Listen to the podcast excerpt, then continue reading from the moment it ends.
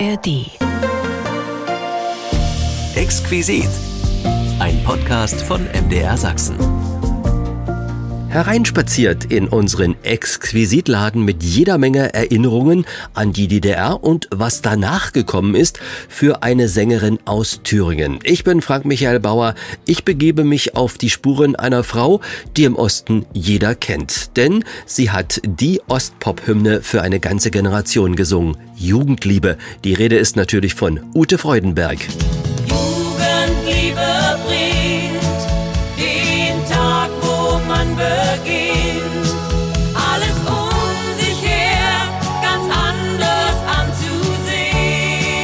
1978 hat sie mit ihrer Gruppe Elefant das Lied erstmals an der Ostsee bei einem Konzert angestimmt. Junge Leute nehmen den Titel sofort in Besitz. Der Song war ein Volltreffer. Naja, nicht gleich. Es gab nämlich Anlaufschwierigkeiten. Die große ostdeutsche Plattenfirma Amiga wollte ihn nicht veröffentlichen und die Bandmitglieder von Elefant riss das Lied auch nicht gerade vom Hocker. Ich spreche mit Ute Freudenberg auch darüber, warum sie 2023 ihre Karriere beendet. Nicht freiwillig. Sie lebt seit einiger Zeit mit einer Parkinson-Erkrankung. Deshalb feiert Ute Freudenberg ihr 50-jähriges Bühnenjubiläum mit einer großen Abschiedstournee. Ihr 2023er Album Stark wie nie wird vermutlich auch ihre letzte CD sein. Von Oktober bis Dezember steigt ihre gleichnamige Tournee und es ist unwiderruflich die letzte Das ist meine letzte Tournee. Ich denke manchmal jetzt schon nach, was das für mich für ein Gefühl sein wird. Und das muss ich ganz schnell wegtun. Ich muss es einfach kommen lassen. Ich weiß nur eins, mein Team hat gesagt, wir werden dafür sorgen, dass du diesen Abend nie mehr vergisst. Uh, ich glaube, die werden mich überraschen. Mit irgendwas werden sie mich überraschen. Noch muss sich Ute Freudenberg in Geduld üben. Die Überraschung, die gibt's erst am Tourneeende. Da ist noch Warten angesagt. Nicht mehr warten müssen Sie auf Ute Freudenberg. Wir lassen jetzt Ihre Karriere und damit ein Stück weit Ihr Leben Revue passieren. Das umfasst immerhin 50 Jahre Showgeschäft. Ich war übrigens auf Hausbesuch bei Ute Freudenberg in Weimar und sie war so nett und hat mich zuvor vom Weimarer Bahnhof abgeholt. Zuerst gab's dann einen Tee und wir haben Platz genommen am Esstisch in einer Ecke mit Blick hinaus in ihren Garten hinterm Haus. Und nun kann's losgehen. Wir schauen auf dein Leben. Wir bleiben natürlich beim Du. Wir kennen uns schon so lange. Ja. Stell mal vor, wir würden uns jetzt siezen. Wir kennen uns schon so lange und ich kann den äh, Zuhörern wirklich sagen, ich habe dich sehr lieb, du bist ein toller Mann und du bist so empathisch und deswegen passen wir äh, interviewtechnisch wirklich sehr gut zueinander und ich freue mich auf alles, was wir jetzt machen. Wir gehen ganz zurück an den Anfang. Geboren am 12. Januar 1956 in Weimar-Schöndorf. Das war übrigens ein... Nein, ich bin in Oberweimar geboren. In Oberweimar. Okay, dann hat das schon wieder nicht ganz hingehauen, was ich gelesen habe. Korrigieren wir gleich. Geboren am 12. Januar 1956 in Oberweimar. Jawohl. Ja, und das war ein Donnerstag. Übrigens, ich bin auch an einem Donnerstag geboren. Da haben wir schon eine Gemeinsamkeit. Ach, vielleicht verstehen wir uns deswegen so gut. Könnte sein. Bist du in den Kindergarten eigentlich gegangen? Ja, aber volle Kanne. Kindergarten und äh, ich habe alles mitgemacht, was so zu einem DDR-Leben gehörte. Und ich habe Kindergarten geliebt, weil ich habe ja 17 Jahre lang meinen Liederabend gemacht und da habe ich die Geschichte aus dem Kindergarten erzählt, dass ich ja so ein Mädel mit einem großen Appetit war. Und ich wurde an die Tische gesetzt, wo die Kinder saßen, die rumgemäkelt haben, die nicht gegessen haben. Und ich habe durch meine Art zu essen den Kindern so einen Appetit gemacht, dass ich immer dicker wurde und die anderen haben aber dadurch auch was gegessen. Also eine herrliche Geschichte. Eine wunderbare Vorbildfunktion. So Ja. kann's ich funktionieren. habe damals schon Vorbildfunktion gehabt. Wie war dein Zuhause, wenn du dich zurückerinnerst? unheimlich liebevoll mit ganz vielen Cousins und Cousinen. Meine Mutti hat im elterlichen Betrieb gearbeitet, also zusammen mit ihrer Schwester und mit Mutti und Vati, sprich mit meinem Opa und meiner Oma. Und äh, da waren alle Cousins und Cousinen da, die hatten große Felder und Bäche und Bäume und Kirschen und da sind wir rumgetobt und hatten eine Traumkindheit. Welche Bedeutung hatten dein Vater, deine Mutter für dich? Warst du mit deinen Eltern auch rückblickend zufrieden? Ich war mit meinen Eltern mehr als zufrieden und äh, die beiden waren so unterschiedlich. So. Also meine Mutti, die war so ähm, du musst freundlich sein zu den Leuten, du musst grüßen, du musst ordentlich angezogen sein. Und wenn eine alte Dame im Bus kommt, stehst du natürlich auf. Das war, das war meine Mutti. Ja. Und die hat auch großen Wert auf eine schöne Handschrift gelegt. Und mein Vater hat mir all die großen Dinge im Leben beigebracht. An sich zu glauben, sich für nichts zu schade zu sein, seine Träume zu leben, dafür alles zu geben und niemals die Menschlichkeit zu verlieren und einfach ein Mensch zu sein, der das Leben und die Welt jeden Tag ein bisschen besser macht. Das hat sich ja super ergänzt, muss man sagen. Die Kleinigkeiten, die, das, das Große, beides braucht man, um wirklich gut durchs Leben zu kommen. Absolut. Und beide haben mir diese Basis gegeben, richtig gut durchs Leben zu kommen. Und ich rede eigentlich heute noch regelmäßig mit beiden, je nachdem, welches Thema es ist. Mhm. Hast du dich zu einem von beiden noch mehr hingezogen gefühlt? Ja, zu meinem Vati, weil der emotionaler war. Und wenn ich im Fernsehen war, dann hat mein Vati vor Begeisterung geweint und meine Mutti ist nach dem Auftritt sofort raus in den Garten gegangen und sagt, sie muss das erstmal verarbeiten. Also, und diese Emotionalität, die ich auch zeigen kann und die ich in meine Lieder packe, das habe ich von meinem Papa. Warst du ein Einzelkind? Nein, ich hatte eine zehn Jahre ältere Schwester, die hieß Ursula.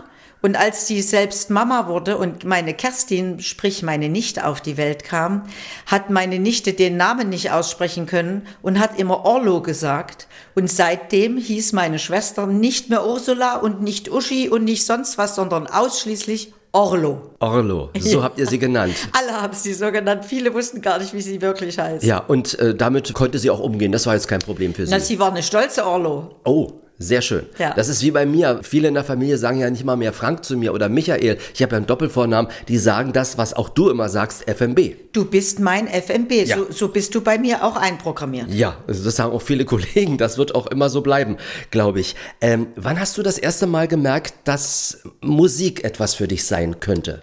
Da war ich ganz klein, drei oder vier Jahre alt. Das war ja auf dem Dorf so, dass die, die Ältesten, die Weiber, meistens vor der Tür standen, wenn sie gerade mal Päuschen hatten und haben einen Schwatz gemacht. Und wenn ich da lang gegangen bin, haben sie gesagt, na Ute. Und haben dann gesagt, die kleine Gläser Walter. Mein, mein Opa hieß Walter Gläser. Und auf dem Dorf war ich dann die kleine Gläser Walter. Was willst denn mal wäre? Und da habe ich gesagt, ich werde Sängerin. Das habe ich mit einer solchen Bestimmtheit gesagt. Weißt du, FMB, ich denke da manchmal drüber nach, wo habe ich das hergenommen? Das ist doch fantastisch, dass so ein kleines Kind sagt, ich werde Sängerin. Und ich bin ja dann Lehrerin fast geworden und bin aber dann entdeckt worden in diesen Ferien. Wenn ich begonnen hätte zu studieren in Gotha, bin ich ja vorher entdeckt worden und bin wirklich Sängerin geworden. Das, also das sind Geschichten, die das Leben schreibt, das ist wunderbar. 1962, das ist das Jahr, in dem ich geboren wurde, da bist du in die Schule gekommen. Ja. Warst du fleißig? Welche Fächer haben dich interessiert? Welche nicht? Also im ersten halben Jahr hat mich die Schule nicht interessiert und ich fand laut der Lehrer, dass ich sowieso alles weiß und ich bin einfach aufgestanden und bin gegangen. Oh, oh. Dann haben sie meine Schwester gerufen, die war in der zehnten Klasse und der hat gesagt, ob ich noch alle Tassen im Schrank habe und hat mich wieder in die, in die Schulklasse reingeholt. Aber dann ist der Knoten geplatzt und von da an war ich eine, war ich immer unter den ersten dreien. Ich bin unglaublich gerne zur Schule gegangen. Ich hatte einen langen Schulweg durch ganz Schöndorf und die Siedlung und uns hatte man damals eine so schöne neue Schule an den Waldrand gebaut. Das war ein Traum. Ich habe diese Zeit geliebt und genossen, bis auf die Momente, wo halt die Schüler selber nicht so mit sich im Reinen waren. Und äh, es gibt's ja, wenn Kinder sich so gegenseitig so ausnocken. Das war nicht schön, aber der Rest der Zeit war toll. Ich habe irgendwo gelesen, Physik und Chemie haben dir sogar gefallen als Fächer. Das hat mir auch gefallen. Mir hat nur Mathe nicht gefallen. Ah, aber Physik und Chemie. Ich interessiere mich heute noch für Wissenschaft und ich höre täglich äh, Gespräche von Wissenschaftlern.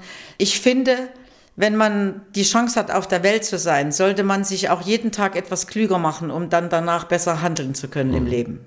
1971, Ute Freudenberg ist heute unser Gast hier im Ostmagazin Exquisit. 1971 war sozusagen ein Wendepunkt. Danach fing die 10. Klasse an und du wolltest gerne studieren. Ja, ich wollte Lehrerin werden. Du wolltest Lehrerin? das vorstellen? Ich glaube, das war sehr gut, dass ich keine Lehrerin geworden bin, weil ich sehr radikal bin. Wärst du eine strenge Lehrerin gewesen? Ich glaube, also ich, man kann das ja selber nicht einschätzen, aber ich glaube, ich hätte das Gleiche von den Schülern verlangt, was ich von mir selbst verlangt habe. Und ich glaube, ich wäre streng gewesen. Ja. Deswegen bin ich auch froh, dass ich keine Mutter bin. Ich wäre, glaube ich, auch eine furchtbar strenge Mutter gewesen. Ja. Aber ich hatte eine furchtbar strenge Mutter und das hat mir gut getan. Ist, ist daraus auch die Entscheidung gefallen, äh, selber kein Kind zu haben oder keine Kinder zu Ich haben? habe schlichtweg keine Zeit gehabt. Und ähm, wenn ich an meine Kindheit denke, ich bin aus der Schule gekommen, da stand meine Mutti mit ihrem dicken Bäuchlein schon da und hat mir zugerufen, was es zum Mittagessen gibt. Und frühmorgens hat sie mich liebevoll angezogen und hat mich aus dem Haus entlassen. Das hätte ich einem Kind alles niemals bieten können. Und ich war so viel unterwegs, es hat sich einfach nicht ergeben. Und ich lebe auch mein Leben, ich bin auch glücklich. Aber eine Jugendliebe hattest du ja auch gehabt. Also an Männern hat es jetzt nicht gemangelt. Ich hatte eine traumhafte Jugendliebe, weil Armin, ein sehr schöner Junge, hat mich von der ersten bis zur zehnten Klasse jeden Morgen zur Schule abgeholt. Und dann gab es ja diese Klassenfahrten in der zehnten Klasse. Und da haben wir schon mal Händchen gehalten. Und als die äh, zehnte Klasse vorbei war, haben wir uns dann auch bei ihm getroffen. Und irgendwann wurde es meine Jugendliebe. Und wir waren wirklich drei Jahre zusammen. Ja. Und ich glaube, das ist für eine Jugendliebe eine sehr lange Zeit. Und wir haben das beide sehr genossen und haben uns aber bis auf ein Klassentreffen seitdem nie wieder gesehen. Und wenn du dieses Lied singst, das darf ja niemals fehlen in einem Konzert, denkst du dann manchmal auch an Armin, dass das deine Jugendliebe war, wenn du dieses Lied Wenn ich interpretierst? dieses Lied im Konzert singe, nicht. Da konzentriere ich mich auf die wunderbaren Gesichter meines Publikums. Die Mädels und Jungs, die sich dann in den Arm nehmen. Oder Jungs und Jungs oder Mädels und Mädels. Und die küssen sich und drücken sich. Und die weinen oder tanzen oder lachen. Und die sind so bei mir. Da bin ich bei meinem Publikum. Hast du schon mal in einem Konzert das Lied Jugendliebe vergessen? Nicht vergessen, aber wir haben ja teilweise bis zu 34 Konzerte im Monat gegeben zu DDR-Zeiten. Da hatte ich das so oft gesungen und da irgendwann spielten die, die Jugendliebe an, die Gruppe Elefant. Und ich habe nur gewusst, ich kenne das Lied, aber ich weiß nicht, wie das geht. Und ich hatte den totalen Blackout und habe das Mikrofon ins Publikum gehalten. Und das Publikum hat natürlich vom ersten bis zum letzten Wort die Jugendliebe 1a gesungen. Du warst in der 10. Klasse, um darauf nochmal zurückzukommen, und wolltest noch einmal in ein Ferienlager fahren, denn bis dahin warst du noch nie im Ferienlager gewesen, nicht? Das hast du richtig gehört. Ich habe zu meiner Mutti gesagt, Mensch, mein Lieschen, wenn wir später mal alt sind, da unterhalten die sich alle, wie toll das war in Ferienlagern und was sie da alles erlebt haben und vielleicht ihre erste Liebe und was da alles passiert. Und ich kann da nicht mitreden. Ich glaube, es wäre gut, wenn ich mal in ein Ferienlager käme und da habe ich ja jetzt nur noch diese einen Ferien. Und Gott sei Dank, ich meine, ich bin ja dort nicht nur entdeckt worden, ich kann eben heutzutage auch über dieses Ferienlager erzählen. Richtig. Und das war für mich schicksalhaft. Und ich war im Küffhäuserkreis in Strausberg und Gott sei Dank war das so, dass da schlechtes Wetter war und einer der Erzieher hatte eine Gitarre mit und ich kannte damals durch meine Tante Ilse, die hatte ein Radio und ich kannte jeden Schlager, der im Radio lief.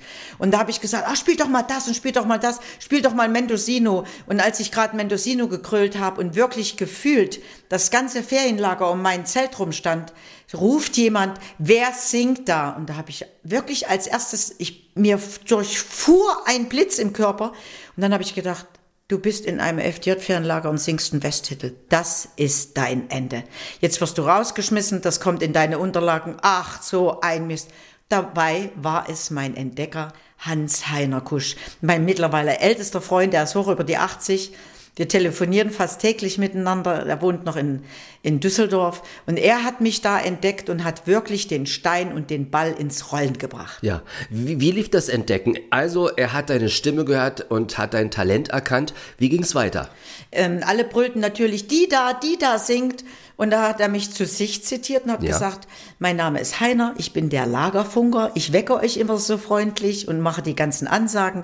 Bitte kommt doch um 16 Uhr mal in den Lagerfunk. Und das habe ich gemacht und da hat er mir erzählt, dass er eine lateinamerikanische Gruppe hat und ob ich mir vorstellen könnte, äh, solche Lieder zu singen. Und da hat er einige Sachen angespielt und ich habe sofort mitgesungen und da hat, da hat er gesagt, wie, wie geht denn das? Das ist ja, als wärst du in deinem vorhergehenden Leben eine Spanierin gewesen. Und da haben wir am Ende dieses Ferienlagers schon ein kleines Konzert gegeben auf einer Bühne, die es leider nicht mehr gibt. Und da saßen die ganzen Jugendlichen und da habe ich Spanisch gesungen. Und er hat mich dann mit nach Erfurt geholt in seine spanische Folkloregruppe. Und äh, da bin ich jeden Freitag gewesen. Und eines Tages sagte er zu mir, heute gehen wir mal erst nach unten, du singst vor und die Probe fängt später an. Und da bin ich reingekommen und da habe ich gedacht, was ist denn hier los? Alle in Lederjacken, lange Haare, irgendwie so vom Menschentyp her ganz anders. Und mir war sofort klar, das ist Fernsehen. Das sind die Leute aus Berlin. Und Heiner hat gesagt, komm, wir singen was vor. Und da habe ich ähm, Blowing in the Wind und solche Sachen äh, gesungen. Und dann haben die abgebrochen und haben mich praktisch ausgewählt, nach Berlin zu kommen, zu der im Frühjahr gesendeten Sendung Frühjahr 72 Sechs Mädchen und Musik. Und das hat Manfred Schmitz in Weimar vom Fernseher gesehen, der bei der Veranstaltung in Berlin, als da alle gecheckt wurden, als Lieder einstudiert wurden, mit dabei war und liest am linken Rand des Bildschirms, dass ich bald mein Studium als Lehrerin in Eisenach beginne. Da hat er sich ins Auto gesetzt, ist nach Schöndorf gefahren, hat gesagt, wo wohnt denn hier Familie Freudenberg, hat geklingelt und hat mich rauskommen lassen, hat gesagt, Ute, ich habe gerade gesehen, Du willst Lehrerin werden. Ich bin der Manfred Schmitz von der Franz-Liszt-Hochschule in Weimar. Du musst singen, du kannst nicht Lehrerin werden, du hast ein so großes Talent. Und da habe ich ihm gesagt, ja, aber ich habe es mit der Klassik nicht so stimmlich am Hut. Er sagt, na, ich bin doch von der Abteilung TUM, Tanz und Unterhaltungsmusik. Und dann sind die alle Gesetze umschifft die es in der DDR gab, weil ich hätte eigentlich noch ein, zwei Jahre länger zur Schule gemusst, um studieren zu können. Du warst zu jung. Ich war zu jung und äh, die haben aber alle gesagt, das ist so ein großes Talent und da habe ich dieses sogenannte Vorstudienjahr gemacht und habe insgesamt fünf Jahre an der Franz-Liszt-Hochschule Musik studiert, meinen absoluten Traum gelebt. Das war der pure Wahnsinn. Ich konnte mein Glück überhaupt nicht fassen. Und du hattest es auch gar nicht so weit gehabt. Ich meine, du wohntest in Weimar-Schöndorf und musstest zur äh, Musikschule, zur Hochschule. Das war es nicht weit, ne? Ich bin jeden Morgen in Schöndorf eingestiegen im Bus, bin am Goetheplatz in Weimar ausgestiegen und diesen Trappi-Duft kannst du dir gar nicht vorstellen, diese Abgase. Und dann bin ich zur Franz-Liszt-Schule gelaufen und das war ein traumhaft schöner Weg durch die Schillerstraße und über den Marktplatz. Und dann bin ich um die Ecke gebogen und dann sah ich jeden Morgen meine Franz-Liszt-Schule. Ach, war ich ein glückliches Mädchen. Wann warst du eigentlich das letzte Mal in deiner Franz-Liszt-Hochschule? In den letzten Jahren jetzt und vor allen Dingen im letzten Jahr war Alumni-Treffen von den ehemaligen und da war ich auch wieder da, da habe ich einige wieder getroffen, aber von meiner Abteilung war ich die Einzige. Das hat mich erschreckt. Ich bin sowieso aus der Zeit von damals, alle, die mit mir an der Abteilung TUM studiert haben, gibt's nur noch den ehemaligen Schlagzeuger von Karat, den Michael Schwand, der hat ja jetzt aufgehört, und mich. Von den anderen hört man wirklich gar nichts mehr.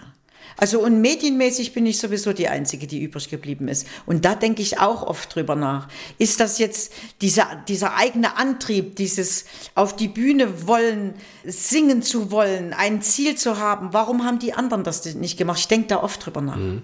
Ja, und ich hatte eben das Glück, in den ganzen fünf Jahren hat Manfred Schmitz mich unter seine Fittiche genommen und hat mich wirklich das Interpretieren gelehrt. Und das ist mir so wichtig, das macht mich aus als Sängerin. Da bin ich ihm bei jedem Lied, bei jedem Konzert immer und ewig dankbar für. Was hatten dir beim Studium, beim Musikstudium am meisten Spaß gemacht? Das ganze Studium. Ich meine, es gab ein paar Fächer, die, die äh, haben einem nicht so gelegen, aber alles, was mit künstlerischem Dasein zu tun hat, ob das Bewegungsunterricht war, ob der, am tollsten natürlich Gesangsunterricht um die Technik zu erlernen, auch wenn man mal krank ist, gut singen zu können, um bestimmte Töne zu produzieren.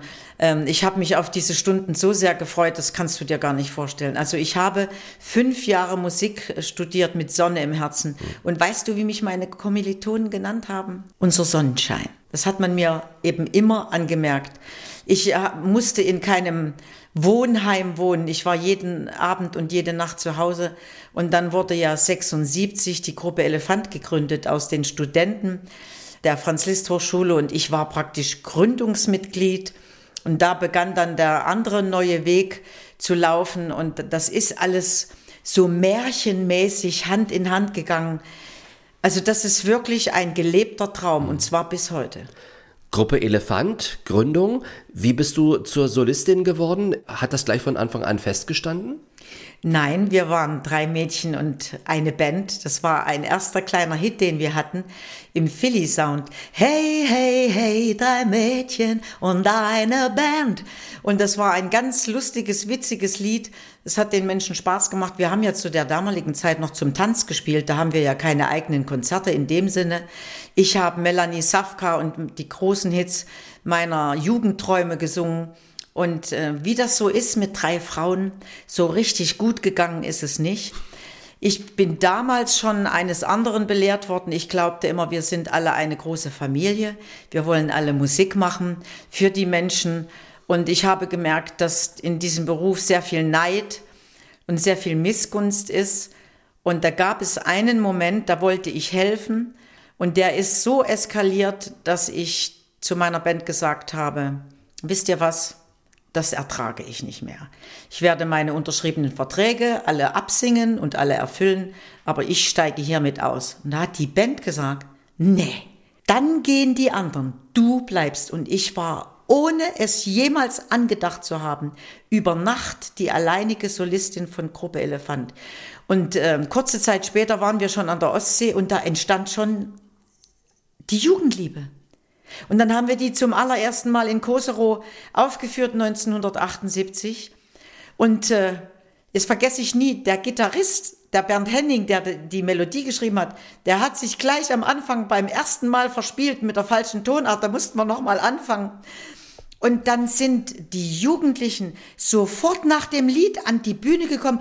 Hey, was war denn das für ein Titel? Den müsst ihr nochmal spielen. Und dann haben wir die Jugendliebe beim ersten Konzert nochmal spielen müssen.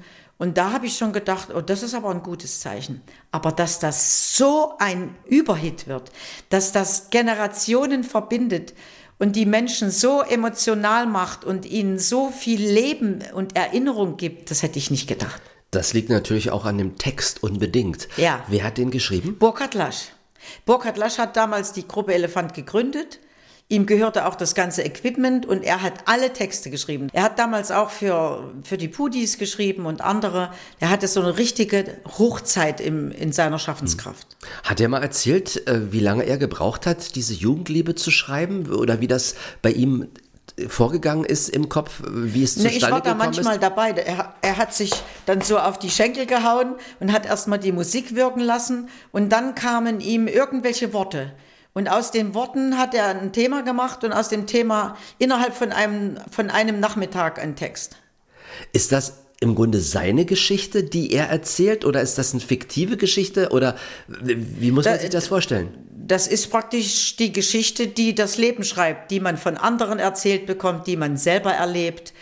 Und äh, wir waren ja auch alle jung, wir hatten ja auch alle gerade unsere Jugendlieben hinter uns. Und äh, das hat, dieses Thema hat er verarbeitet. Und ich weiß ja nicht, ob die Hörer das schon mal gehört haben. Wenn sie in meinem Konzert waren, ja. Die Jugendliebe hatte einen anderen Refrain. Der ging, Jugendlieben sind wie Blütenstaub im Wind, wie der Sonnenschein, der tief im Meer versinkt. Und da gab's ja das berühmte Lektorat. In Berlin, da musste jeder Text, dessen Lied veröffentlicht wurde, durch dieses Lektorat. Und die, haben, die Genossen haben gesagt, Kinder, das geht so nicht, man hat keine Jugendlieben. Also das wäre unmoralisch, man hat eine Jugendliebe und das muss in die Einzahl geschrieben werden.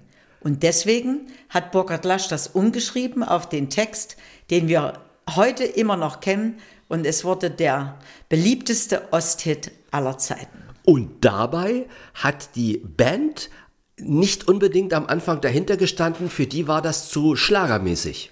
Die Band wollte das gar nicht spielen. Die, darf ich das sagen, was die Band gesagt hat? Diesen Schlagerscheiß spielen wir nicht. Die wollten Chess Rotal und was sie alles immer so in ihren Träumen hatten. Aber ähm, Burkhard Lasch und ich, wir haben uns natürlich durchgesetzt. Und Gott sei Dank haben wir das gemacht. Das Lektorat, wo ja, alles geprüft ja, was wurde. Haben, was haben wir das Lektorat früher verflucht? Und soll ich dir was sagen, wenn ich heute das Radio anmache, wünsche ich mir ganz oft das Lektorat wieder her. Ich muss noch einen Vorsatz sagen. Ich habe mich nie nur als Schlagersängerin gesehen. Ich sehe mich als Sängerin und als Interpretin. Ich habe von den größten Chansons dieser Welt bis zum Soul, zur Soulmusik alles gesungen und das werde ich auch in meinem Abschlusskonzert bei meiner Jubiläumstour jetzt beweisen. Und was mich in meiner Branche so ärgert, ist, die Produktionen sind teilweise von einer minderen Qualität. Und irgendwie hören manche Produzenten auch nicht richtig hin. Da wird kein richtiges Deutsch gesungen. Und da klingt Möhre genauso wie Abschied und Herzschmerz klingt genauso wie Sonnenschein. Und ähm, ich bin halt jemand, ich möchte meine Songs interpretieren. Ich möchte jedem Wort eine Färbung geben, dass Musik und Ton die Seele berühren. Mhm. Und das ist das, wie ich meinen Beruf sehe. Ich möchte die Menschen und ihre Seelen berühren. Und ich glaube, das ist mir in 51 Jahren gelungen und darauf bin ich sehr, sehr stolz. Mit der Jugendliebe muss ich wirklich nochmal anfangen. Mit der Jugendliebe, die hatte ja wirklich was ausgelöst gehabt. Dem Publikum hat's gefallen und das Lektorat hatte etwas auszusetzen gehabt. Die Band hat gesagt, so einen Mist, so ein Schlagerscheiß wollen wir nicht singen. Und Amiga wollte diesen Titel auch nicht aufnehmen mit dir am Anfang. Richtig. Das hat dann der Rundfunk wahrscheinlich gemacht. Das hat ähm, von der FDJ der Juri Böttcher initiiert. Und die FDJ hatte ja in Berlin eine große Macht. Und ich habe ihm das erzählt. Ich habe gesagt, Juri, hör dir das Konzert an und schau dir die Reaktion von unserem Publikum auf die Jugendliebe an, was da abgeht. Und das hat er gesehen und da ist er zum Berliner Rundfunk und hat gesagt, wenn das Amiga schon nicht aufnimmt, dann nehmt das doch wenigstens für einen Rundfunk aus. Ihr müsst euch mal dieses Konzert anhören von der Ute und von Gruppe Elefant und wie die Jugendlichen auf die Jugendliebe reagieren. Das kann doch nicht sein, dass das einfach untergeht. Da hat man uns nach Bernau in irgend so Außenstudio gesteckt und ich weiß noch, das war eine katastrophale Situation. Und dann haben alle irgendwie versucht, die zweite Stimme zu singen. Da habe ich gesagt, es ist am besten, ihr geht nach Hause. Und habe die dann mit dem Gitarristen einigermaßen äh, eingesungen. Ähm, und dann hat man das so ein bisschen gemischt und hat das einfach in Rundfunk gesendet. Und was die natürlich nicht gewusst haben, als die Jugendlichen das Lied im Radio gehört haben, da ging der Wahnsinn ab.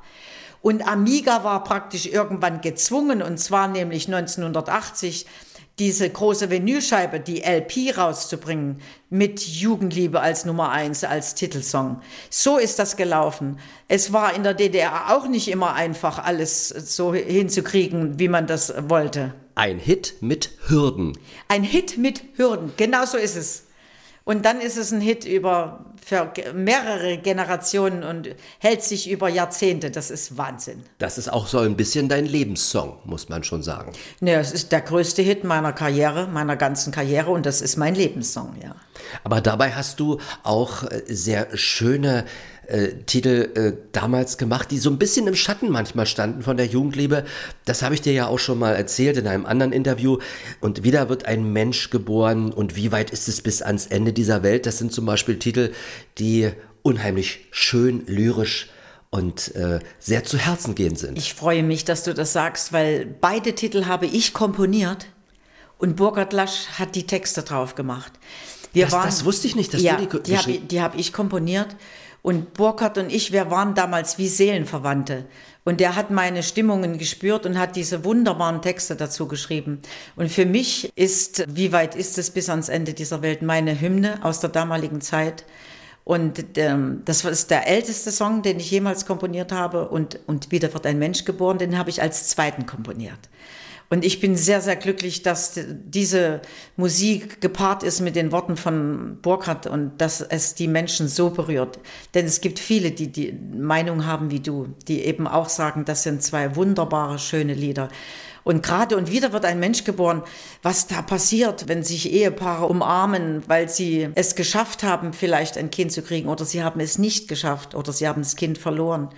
Und was mich bei diesen beiden Titeln am meisten wie soll ich das sagen, verstört ist, wie weit ist es bis ans Ende dieser Welt, ist heute aktueller denn je. Leider wird die Geschichte irgendwie nicht mehr bedacht. Die Erfahrung, die wir alle gemacht haben, also sprich unsere Eltern, unsere Großeltern, die sich geschworen haben, dass alles sowas nie wieder passiert, das ist irgendwie weh wie weg. Hm. Und deswegen habe ich auf meinem aktuellen Album Stark wie nie auch wieder ganz klare Worte, also wirklich Das ist eins mit dem Waschlappen ins Gesicht teilweise, was ich da singe. Und ich finde, ich habe jetzt das Alter, das auch so tun zu können. Und ich bin auf das Album Stark wie nie sehr stolz. 1984 beginnt ein neues Kapitel, Notgedrungen. Die DDR wurde Ute Freudenberg zu eng und zu gefährlich. Sie stand unter Beobachtung der Organisation, die sich als Schild und Schwert verstand und viel zu viel herausnehmen durfte. Ich hatte ein Engagement im Westen und bin drüben geblieben. War dieser Neustart in der Bundesrepublik in der alten Bundesrepublik sehr schwer gewesen. Was war anders im Bezug auf die DDR? Ich habe einen Vorteil, ich sehe die Welt immer sehr realistisch. Und ich habe natürlich eins gewusst, im Westen wartet niemand auf Ute Freudenberg. Da kennt ja niemand Ute Freudenberg. Und da habe ich mir gedacht, du wirst das Leben kommen lassen. Du wirst sehen, was passiert und du wirst danach handeln. Und ich hatte das Glück, äh, von Flaming Best Musiker zu treffen, die waren so begeistert von meiner Stimme dass die mir gleich Lieder geschrieben haben. Aber ich habe den langen Arm der DDR auch dort gespürt, weil keiner wollte die Lieder veröffentlichen, obwohl sie alle haben wollten. Und ähm, das, das ging leider nicht gut. Also war die erste Zeit im Westen sehr, sehr schwierig. Aber ich habe ein gesundes Selbstbewusstsein und ich habe mich dann bei den Kreuzfahrten be beworben und eines Tages rief Hapag-Lloyd an und sagte, Hallo Frau Freudenberg, ich habe in der letzten Zeit des Öfteren Ihren Namen gehört. Sie müssen eine tolle Sängerin sein. Und das war das Erste, was ich äh, im Westen gelernt hatte. Die eigene Wertigkeit auch rauszubesaunen. Und da habe ich zu dem gesagt, ja, das stimmt. Woher wissen Sie das? Und bin dann wirklich zehn Jahre zur See gefahren mit Hapag-Lloyd, mit der MS Europa. Und da habe ich sehr viel gelernt, auch meine eigene Wertigkeit einzuschätzen. Und mit dem ganzen Wissen aus zwölf Jahren Düsseldorf, mit allem, was negativ und positiv war, bin ich zu dem geworden, was ich bin und hatte das Glück, nach der Wende nach Weimar zurückzukehren. Als du die Galas auf der MS Europa gemacht hast in den ganzen Jahren, bist du da mal seekrank geworden? Ich hatte das Glück, ich bin von 86 bis 96 auf der MS Europa gefahren. Ich hatte das Glück, dass ich da wirklich sehr seefest war. Und wir hatten einmal eine Überfahrt von sieben Tagen und da hatten wir eine See 12. Da hat wirklich das ganze Schiff gelegen, bis auf vielleicht eine Handvoll Menschen. Und dazu gehörte ich, wir haben uns überall festgebunden. Und das ist kein Spaß. Also das, das möchte man nicht erleben, wenn man seekrank ist. Aber wenn du so eine leichte, große Welle hast und du liegst im Bett und auf dem Höhepunkt der Welle hebst dich so leicht an, ach, ist das schön, da konnte ich so wunderbar einschlafen. Da wolltest du dir gleich ein Wasserbett kaufen. Nein, habe ich nicht gemacht. Nee, da hatte ich keinen Bock drauf. Als du da auf dem Schiff gewesen bist, was hast du bei den Galas präsentiert? Also da war wahrscheinlich alles dabei. Soul und äh, Chansons. Was hast du da präsentiert? Da, da war wirklich alles dabei, weil an Bord ist es ganz wichtig, vielseitig zu sein. Und ich habe praktisch von Pack die Badehose ein bis zum James Bond Medley und äh, Soul Music, also wirklich alles gesungen. Das war so erfolgreich. Die Menschen an Bord haben mich wirklich sehr gemocht und ich konnte mir dann zehn Jahre lang die Reisen aussuchen. Es war ein großes Privileg und ich habe das so genossen.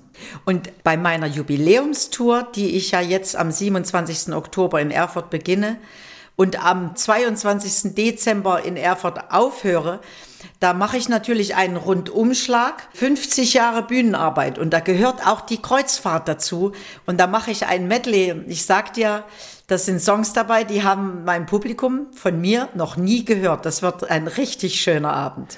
Das wird sehr emotional. Ich meine, es ist ja auch deine letzte Tournee. Das ist meine letzte Tournee. Ich denke manchmal jetzt schon über den 22. Dezember nach was das für mich für ein Gefühl sein wird. Und das muss ich ganz schnell wegtun. Ich muss es einfach kommen lassen. Ich weiß nur eins, mein Team hat gesagt, wir werden dafür sorgen, dass du diesen Abend nie mehr vergisst. Oh, das klingt ja schon nach Lass also, dich überraschen. Ja, genau so ist es. Ich glaube, die werden mich überraschen. Mit irgendwas werden sie mich überraschen. Du hattest es vorhin schon kurz erwähnt gehabt, du bist dann wieder zurück in dein Weimar gekommen. Wo warst du, als die Mauer gefallen ist? Schabowski hat gesagt, ich glaube, das ist sofort. Und dann äh, sind da also, die Türen aufgegangen. Als ich das gesehen habe, habe ich gedacht, ich bin im falschen Film. Ich saß in Düsseldorf in meinem Wohnzimmer ich muss dir ehrlich gestehen, ich habe das einfach nicht geglaubt. Ich habe Ich habe dem ganzen Braten nicht getraut. Ich bin nicht rübergefahren. Ich, ich konnte nicht. Ich hatte einfach zu viel Angst. Hatte dann im Februar 1990 eine Einladung von Hans-Dietrich Genscher zu einer Veranstaltung in Gotha. Und da habe ich gedacht, wenn Genschmann da ist, der beschützt dich, da kannst du hinfahren. Und da habe ich vor ihm einen Dreiviertelstunden-Auftritt gehabt und das war sehr, sehr schön. Und von da an bin ich dann regelmäßig nach Weimar gefahren, zu meiner Mutti wieder, zu meiner Freundin. Und als ich dann 96 nach Weimar zurückgekehrt bin, nach einem Auftritt beim Zwiebelmarkt frühmorgens um acht, war so eine Reaktion der Menschen da, dass ich spontan gesagt habe, wisst ihr, liebe Weimarer, ich werde morgen beginnen, eine Wohnung zu suchen. Ich komme aus Düsseldorf zurück in die Heimat. Und das war das Beste, was ich habe machen können, weil da hat sich für mich der Kreis geschlossen von den Geräuschen, von den Gerüchen, von den Menschen, die mir alles so gefehlt haben. Und ich hatte meine Erinnerung wieder und hatte ein jetziges Leben. Ich spreche ja immer von drei Leben. Das erste in der DDR, das zweite in Düsseldorf und mit dem Rückzug, mit dem Zurückkommen nach Weimar ist mein drittes Leben begonnen. Im geeinten Deutschland dann schon. Du hast ja noch Verträge auch erfüllen müssen. Du bist ja nicht gleich rübergekommen. Nein, das sowas geht ja nicht schnell. Das muss man ja auch entscheiden. Ich habe ja in den zwölf Jahren in Düsseldorf mir auch ein Leben aufgebaut. Und das kann man ja nicht in die Tonne kloppen. Also man muss das alles sehr gut planen. Und ich habe da immer auf mein Bauchgefühl äh, gehört. Und deswegen bin ich 1996 nach Weimar zurück. Wie ging es dann weiter für dich? Du wolltest ja Songs aufnehmen, Konzerte geben. Hat das nahtlos angefangen wieder hier, dein drittes Leben? Wenn ich ehrlich bin, war es sehr, sehr schwierig, weil eine alte ehemalige DDR-Sängerin wollte irgendwie keiner mehr haben. Ich meine, ich, jetzt bin ich wirklich alt, aber damals galt man in der Branche auch schon als alt. Und deswegen habe ich mein ganzes Erspartes zusammengekratzt und habe mit Ralle Rudnick ähm, Titel produziert, die dann wirklich so erfolgreich waren, durch den MDR auch. Also mein Heimatsender MDR hat mir die Chance gegeben, dann in Fernsehsendungen aufzutreten. Und dann begann praktisch das ähm, musikalische Leben in meinem dritten Leben auch wieder zu laufen.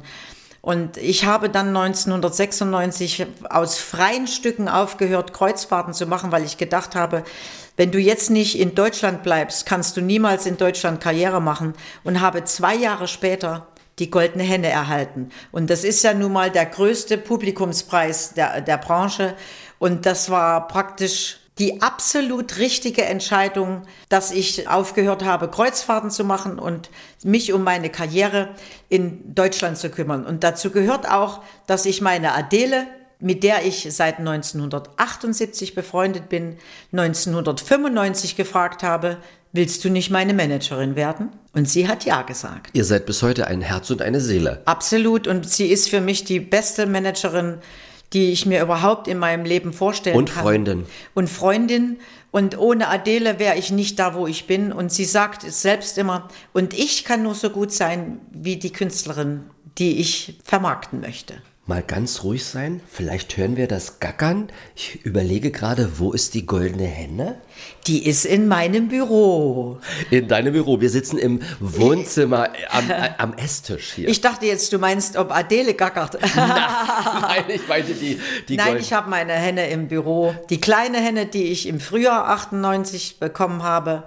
Und die große Henne, die ich dann im Oktober 98 erhalten habe, im Friedrichstadtpalast. Ein wunderbarer Moment in meinem Leben. Ja, und daran denkst du wahrscheinlich auch immer zurück, wenn du mal im Büro sitzt und auf die Henne schaust. Ja, und immer wenn ich einen Tag wie heute singe, One Moment in Time von Whitney Houston mit meinem eigenen deutschen Text, das habe ich da gesungen und voller Emotionen und es war ein gigantischer Moment. Es ging aufwärts für dich in deinem dritten Leben und ein weiterer Höhepunkt in diesem dritten Leben und in deiner Karriere war ohne Zweifel äh, die Zeit mit äh, Christian Leis im Duett.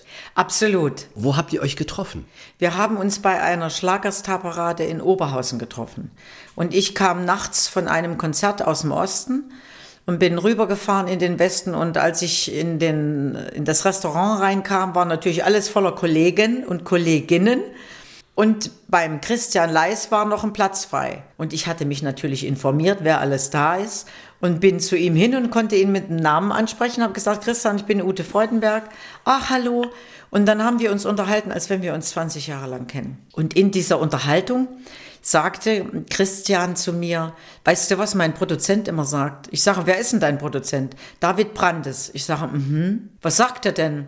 Der sagt immer, mit der Freudenberg würde ich so gerne mal zusammenarbeiten.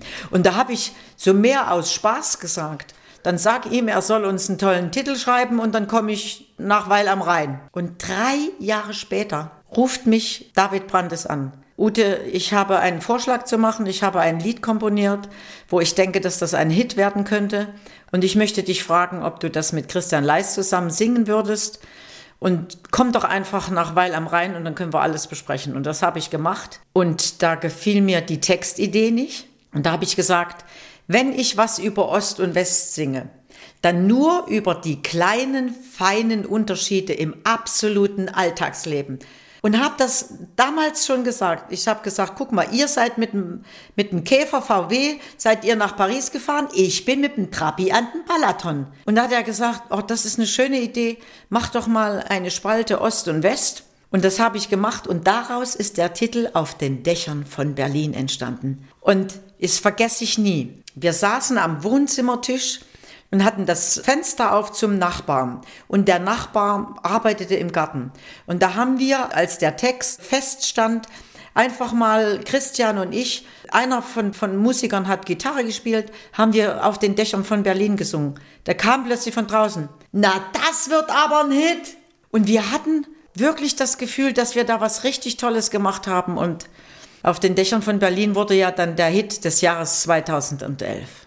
Das ist ja wieder so ein schöner Höhepunkt gewesen. Wahnsinn. Und, und, es gilt ja auch die Regel, nach einem Album ist vor einem neuen Album. Du hast weiter fleißig gearbeitet und das immer neue Album war eigentlich auch wieder das Beste, oder?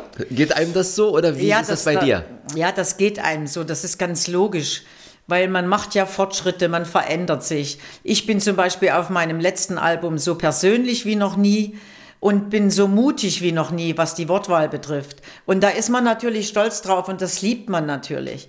Also ich liebe alle meine Alben und auf den Alben jeden einzelnen Titel, weil ich singe nichts, was ich nicht vertreten kann, was ich nicht singen möchte.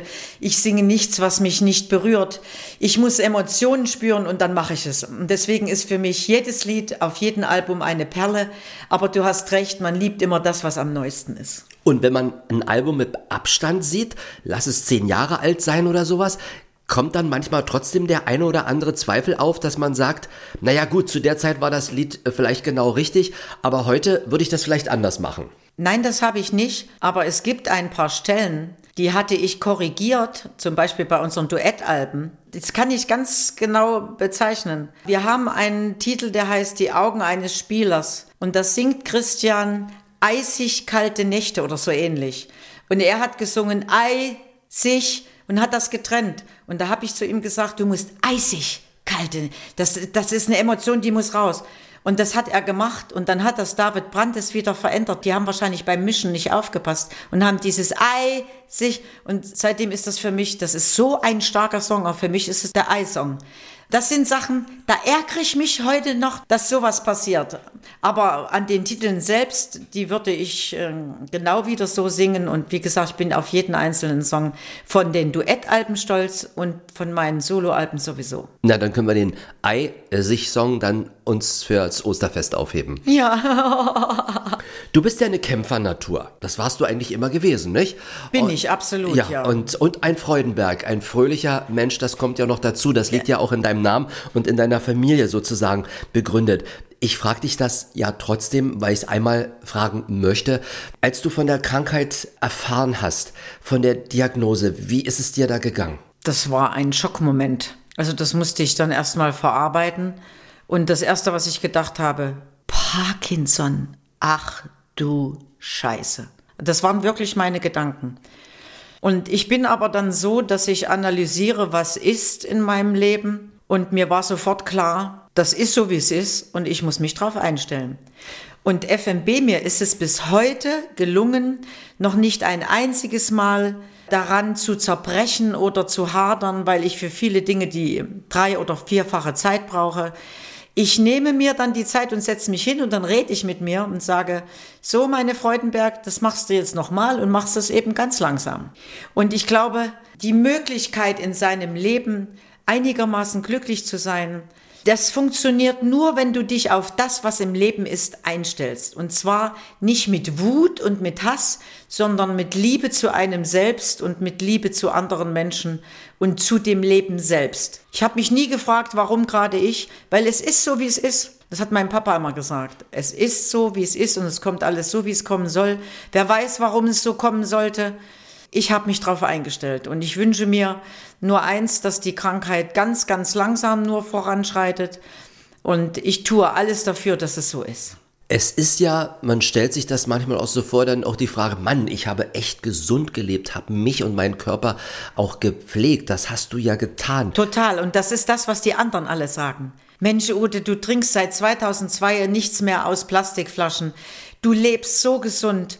Warum hat das dich getroffen? Ich sage ja, die Frage, die kann uns keiner beantworten. Also stell sie aber nicht ich, mehr. Aber ich denke natürlich manchmal, wenn ich nicht so gesund gelebt hätte, wer weiß, welche Auswirkungen die Krankheit dann gehabt hätte. Das weiß man ja alles nicht mit wenn und aber und hätte und könnte. Ähm, Ich bin in der Beziehung ein Buddhist. Ich lebe im Jetzt, im Hier, im Heute. Ich erfreue mich an den kleinsten schönen Dingen, die ich erleben kann. Ich bin liebevoll zu anderen und zu mir selbst. Und ich glaube, das ist ganz wichtig. Und was auch bei mir zumindest hilft, ist, wenn ich zurückblicke und sagen kann, das waren super Momente, das waren schöne Dinge, die ich erleben durfte. Ja. Das alles gehört zu meinem Leben dazu. Genau. Also muss man sich auch darüber freuen können. Und ich muss dir sagen, ich freue mich auch, dass ich so alt bin, weil ich habe ein so tolles Leben bisher gehabt. Ich meine, sagen wir mal bis Corona. Äh, Ich habe eine tolle Jugend gehabt. Ich bin entdeckt worden. Ich konnte meinen Traum leben. Ich habe mit Elefant solche wahnsinnigen Erfolge gefeiert. Und es ist einfach so, dass ich für jeden dieser Momente total dankbar bin. Damals gab es auch keine Handys. Wir haben gefeiert und waren fröhlich miteinander. Da hat niemand so aus der Hüfte ein Foto geschossen und hat es ins Netz gestellt. Was da heute alles passiert, an Dingen, die ich einfach nur schmutzig und ekelhaft finde, wenn andere Dreck über Menschen schütten, die sie gar nicht auskennen.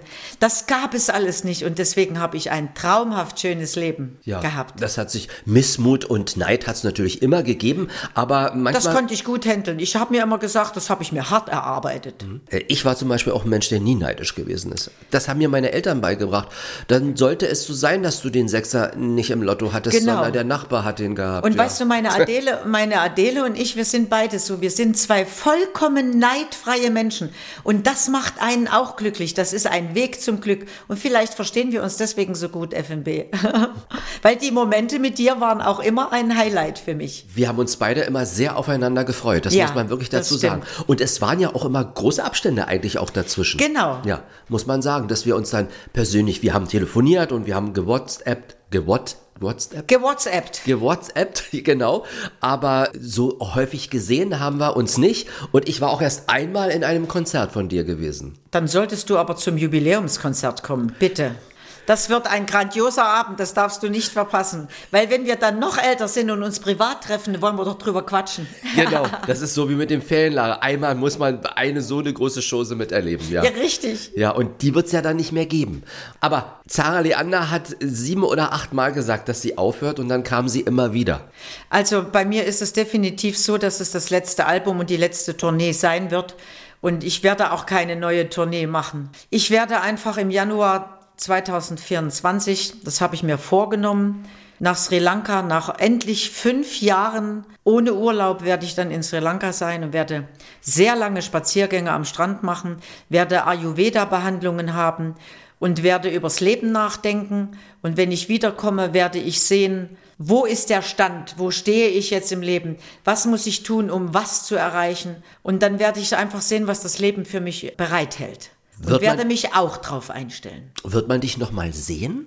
Also ich gehe davon aus, das haben mich ja auch viele gefragt, wenn, wenn ich im Fernsehen eine Talkshow bin äh, oder, oder vielleicht einen Titel interpretieren soll. Ich kann mir nicht vorstellen, dass das nicht mehr passiert. Ich denke schon.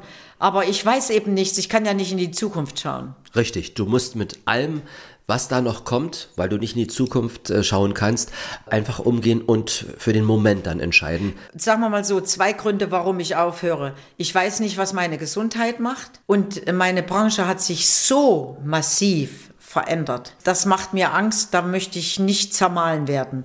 Und ich habe 51 tolle Jahre auf der Bühne erlebt und ich möchte einen tollen Tournee-Abschluss haben. Nicht nur für mich, sondern für alle, die in meinem Team arbeiten, die seit teilweise 27 Jahren an meiner Seite sind und Adele seit 1978.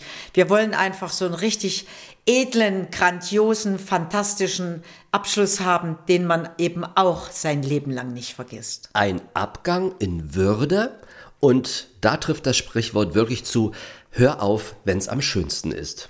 Genauso, genauso sehen wir das auch. Und dazu kommt dieses tolle Album Stark wie nie. Alleine wenn man das Booklet schon sieht und, oder das, das Cover, wir beiden Mädels haben uns ganz viel Mühe gegeben und auf dieses Produkt, auf meine letzte CD, die man richtig in den Händen halten kann, sind wir sehr, sehr stolz. Damit ist jetzt quasi alles gesagt. Ja. wir sind stark wie nie und jetzt erst recht werden wir an alles glauben, was das Leben uns bereithält und wir werden es leben. Das haben wir immer gemacht und das werden wir jetzt auch hinkriegen. Schöner kann man das gar nicht sagen. Ein Abend für Ute Freudenberg war das heute in unserem Ostmagazin Exquisit. Liebe Ute, ich bedanke mich herzlich, dass ich bei dir in deinem schönen Haus zu Gast sein durfte. Das Schönste ist ja für mich, das weißt du, deine Garage, weil die so schön groß ist und weil die fast auch gemütlich ist. Die ist so groß wie meine eigene Wohnung, deine oh, Garage. Bedanke ich mich und wünsche dir für die Zukunft alles, alles Gute und vor allem viel Gesundheit. Das ist ganz lieb. Ich bedanke mich für diese lieben Worte. Und mit dir vergeht die Zeit immer unglaublich schnell. Hat mir sehr viel Freude gemacht. Und äh, ich hoffe, dass wir uns hier und da im Leben wiedersehen. Und ganz liebe Grüße an alle, die uns zugehört haben. Eure UTF. Das war der Podcast Ute Freudenberg, ein ganzes Leben für die Musik. Im Dezember 2023 beendet die Sängerin ihre Karriere. Danke für Ihr Interesse an unserem Podcast. In der ARD Audiothek warten übrigens jede Menge Podcasts zu ganz unterschiedlichen Themen. Da ist garantiert noch viel mehr für Sie dabei. Stöbern Sie doch einfach mal mit Hilfe der MDR Sachsen App oder unserer Internetseite mdrsachsenradio.de im reichhaltigen Angebot. Das können Sie auch gemeinsam mit Ihren Kindern oder Enkeln tun. Wie wäre es zum Beispiel mit der Reihe Zauberwald, Geschichten für Kinder oder Krümel, ein Podcast aus unserem eigenen MDR-Funkhaus in Dresden. Die Abenteuer von Hasenmädchen Grünäuglein und Wichtel Willi. Und weil die große Urlaubszeit anbricht, können Sie sich im Podcast 10 Minuten Wirtschaft erklären lassen, wie man am besten im Ausland bezahlt. Bar oder mit Karte und wenn Karte, mit welcher sollte es sein? Hier noch ein Hinweis in eigener Sache, wenn Sie Fragen und Anregungen haben, wen wir mal einladen sollten in unsere Exquisitsendung, können Sie uns gern eine Mail schreiben unter exquisit.mdr.de. Ich bin Frank Michael Bauer. Vielen Dank für Ihr Interesse. Machen Sie es gut. Bis zum nächsten Mal. Alle Podcasts von MDR Sachsen hören Sie in der App der ARD Audiothek. ARD